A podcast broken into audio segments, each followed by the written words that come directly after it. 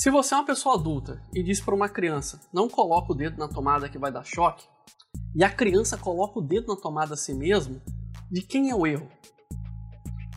A resposta certa é do adulto.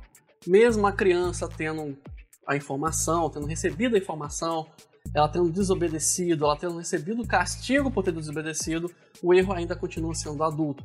Pura e simplesmente porque a criança ainda é inocente, porque a criança ainda não tem informação, não aprendeu ainda a distinguir o certo do errado. Ela ainda está numa fase de ignorância. Ignorância não porque ela, ela não é esperta o suficiente, ela é ignorante porque ela não tem informação. Então você, como a pessoa mais inteligente da sala, tem a responsabilidade sobre a criança. Você não tem apenas a obrigação de ensinar a criança, como também tem a obrigação de garantir que essa informação vai chegar de boa forma, de boa. Que ela tem instrumentos para poder é, lidar com isso. Por que, que eu estou fazendo essa volta toda? Por que eu não fiz fato rápido hoje? Por que, que eu estou fazendo uma reflexão no lugar de um episódio comum, o Psiconete? Porque nós vivemos numa fase que eu costumo chamar de obscurantismo. Existe esse termo mesmo, depois você pode procurar isso no Google, na Wikipedia, onde você quiser. Por mais rasa que seja a informação, ela vai provavelmente vai ter algum nível de precisão. Obscurantismo é a desinformação, é o culto à ignorância, que é uma coisa que tá, tem se tornado muito comum hoje em dia, infelizmente. Então, as pessoas às vezes vão para a internet e começam a brigar umas com as outras porque o fulano disse uma coisa, isso não condiz com a ciência, o outro cara vai rebater a ciência, e a gente realmente vive num momento terrível, principalmente para aqueles que gostam de realmente de informações, são inteligentes e têm intelectualismo. Se a gente aprender alguma coisa com o acúmulo de conhecimento do, ao longo da humanidade, que é o que fez a humanidade sobreviver por tanto tempo, é de que uma geração deve passar as informações para outra. Então o que acontece é que quando uma sociedade falha, ela prefere a ignorância à verdade, é porque você falhou e não a sociedade. Na verdade, a sociedade é como se fosse uma criança. Nem todo mundo tem acesso a boa educação, nem todo mundo tem acesso a uma boa é, fonte de dados.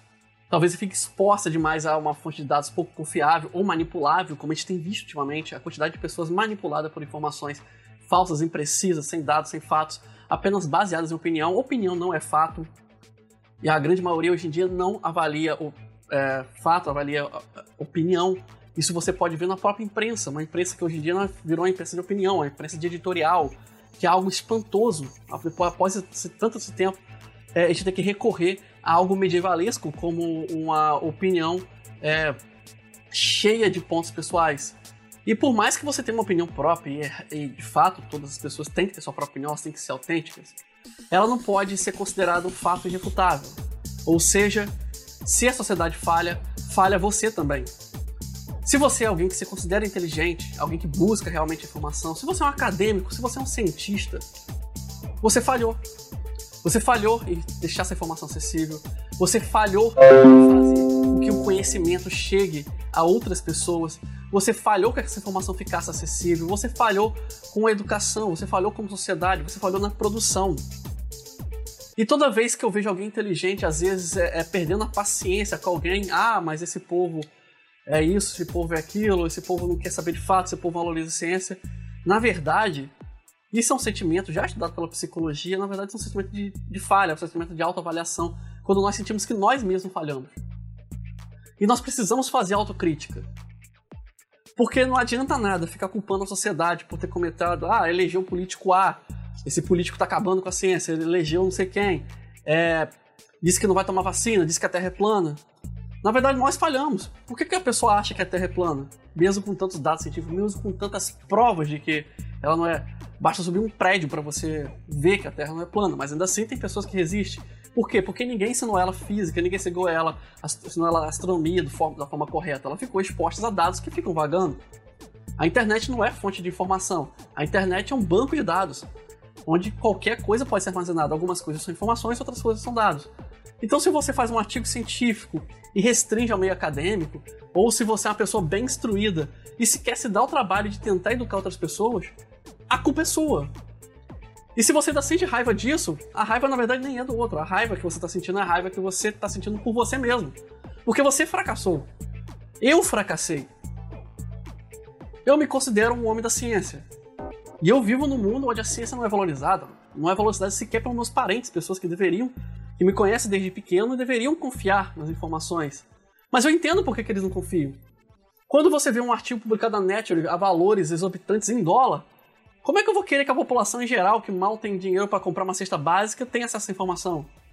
Ou quando eu vejo um acadêmico com uma ideia brilhante, vou fazer uma pesquisa sobre isso, revolucionar o mundo, e aquela pesquisa é escrita com parâmetros ainda rebuscados de, de, de, do início do século, com uma organização confusa, com uma organização restritiva àqueles que tiveram o ensino superior. Por que não fazer em forma de divulgação?